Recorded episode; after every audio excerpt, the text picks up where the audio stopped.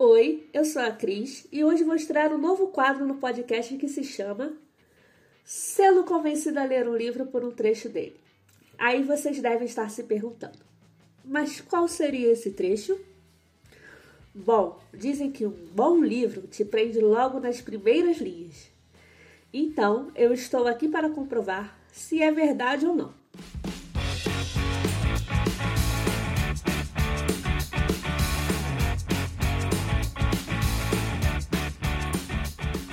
O livro escolhido de hoje é A Melodia Feroz da Victoria Schwab. Para quem ainda não a conhece, Victoria Elizabeth Schwab é uma escritora norte-americana muito conhecida pelas séries Vilões e Tons de Magia e pelo livro A Vida Invisível de Ed LaRue. A autora assina seus livros de duas formas: V.I. Schwab, que são livros para adultos, e Victoria Schwab, que são livros Young Adults. No Twitter, a autora publicou que se você gosta de Alias, que é uma antiga série dos anos 2000, e do mangá Tokyo Go, esse livro é para você.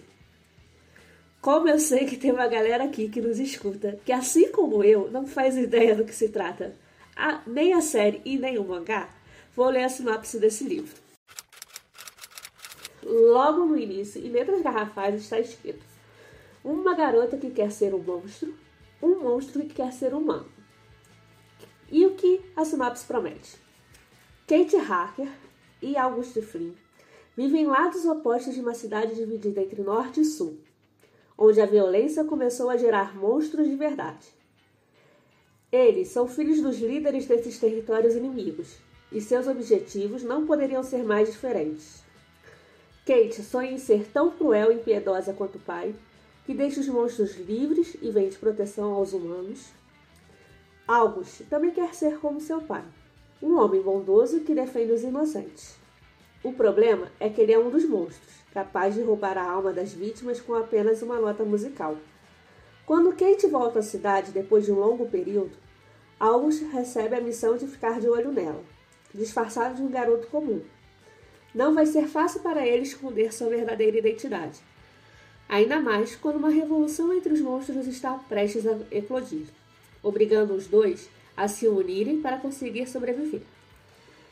É, é interessante, né? O livro ele é uma distopia e é para público mais de 14 anos.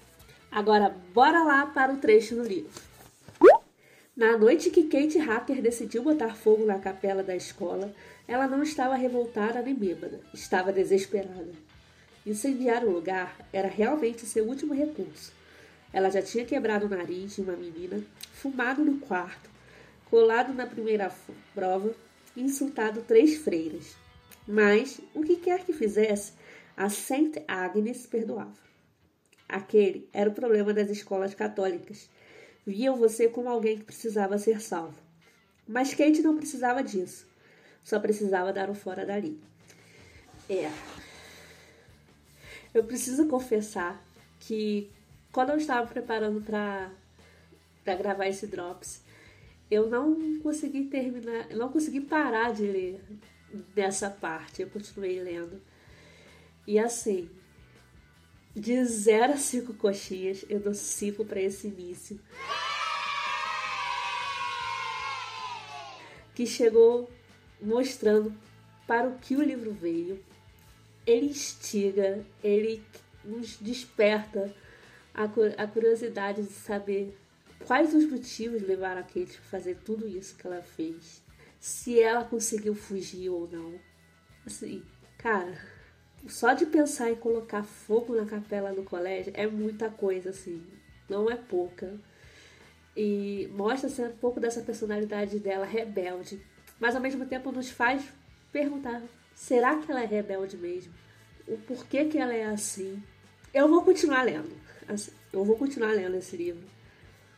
Porque ele me deu vontade de ler só pelos três primeiros parágrafos. Então, já considero um ótimo livro.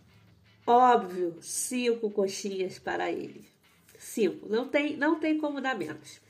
Então espero que vocês tenham gostado desse novo quadro. Não esqueçam de, de nos seguir no Instagram, no arroba coxinha literária, e mandar a sua sugestão para os próximos drops.